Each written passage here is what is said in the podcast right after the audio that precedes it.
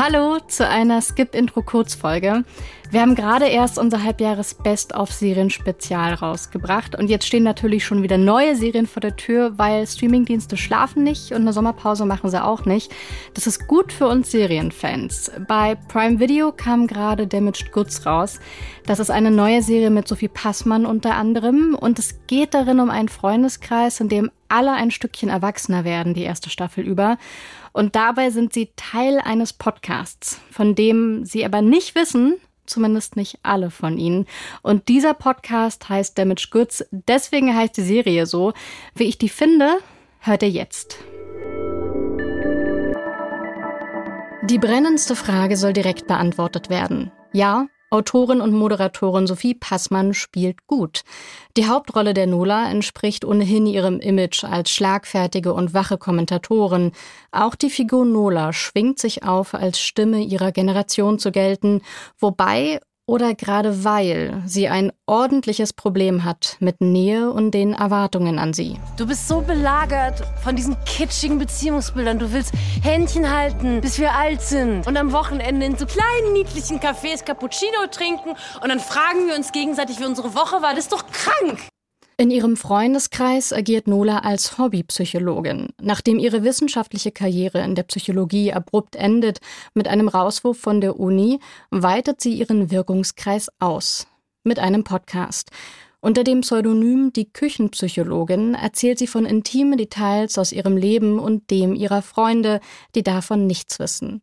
So wird Nola vielfach zur Erzählerin als Teil ihres Freundeskreises, in ihrem Podcast und für uns als Stimme aus dem Off. Ich meine, wie fucking größenwahnsinnig muss man als Millennial sein, in dieser seltsamen Welt einen Lebenstraum zu haben?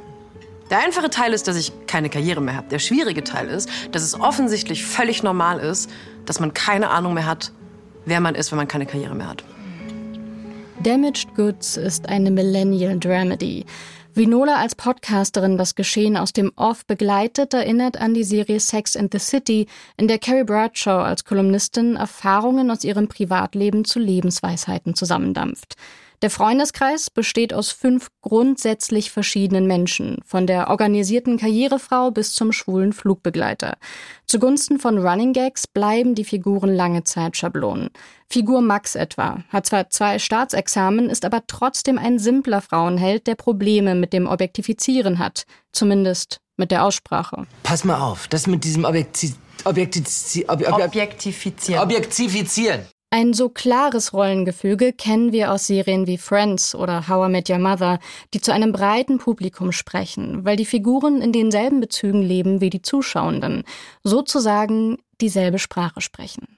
Na, was ist mal gestern der tighteste Abend in a long time oder was, hä? Nola verliebt sich erstmals in eine Frau und es fallen Worte wie Endometriose und Vaginismus, kleine winkende Fähnchen, die zeigen, wir wissen, was die Gegenwart bewegt. Und dann überrumpelt Künstlerin Tia in einer Szene ihren Sexualpartner, was Beleg für ihre sexpositive Art sein soll, sich allerdings als ein blinder Fleck der sonst so aufgeklärten Serien puppt, in der Homophobie, offene Beziehungen und Verlust verhandelt werden.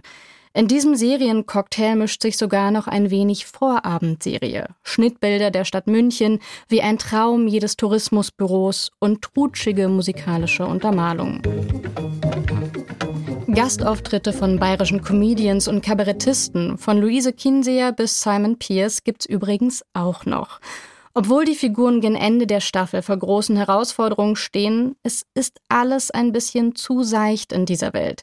Diese Serie soll augenscheinlich gar nicht mehr sein als warmes Feelgood-Drama mit recht vorhersehbaren Wendungen.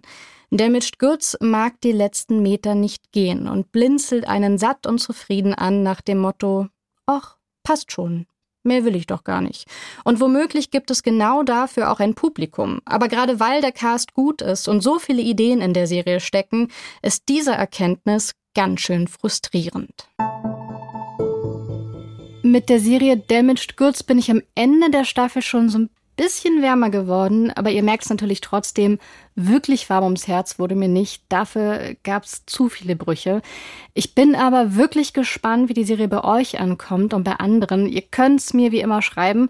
Die Adresse ist skipintro.br.de. Und falls ihr so richtige Serientipps haben wollt von Vanessa und mir, lege ich euch nochmal unsere letzte Folge ans Herz. Da sprechen wir nämlich über unsere liebsten Serien 2022, passend zur Halbzeit des Jahres. Bis bald, Fortsetzung folgt.